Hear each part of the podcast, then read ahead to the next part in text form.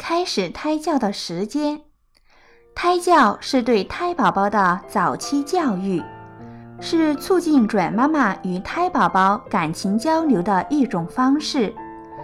胎教通过一定的方法，促进胎宝宝的身心发育，使其更加健康的成长，对胎宝宝智力的发展也有帮助。很多准妈妈比较关心，究竟什么时间给胎宝宝做胎教最合适呢？从广义上讲，胎教应该从准备怀孕的时候就开始了。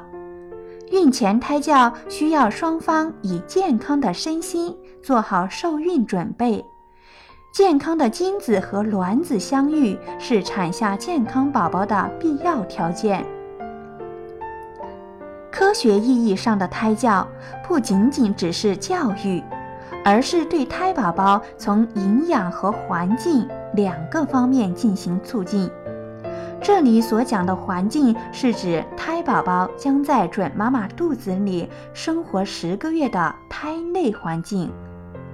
如果准妈妈可以心情舒畅地度过孕期，那么胎内环境相对也会好。同样。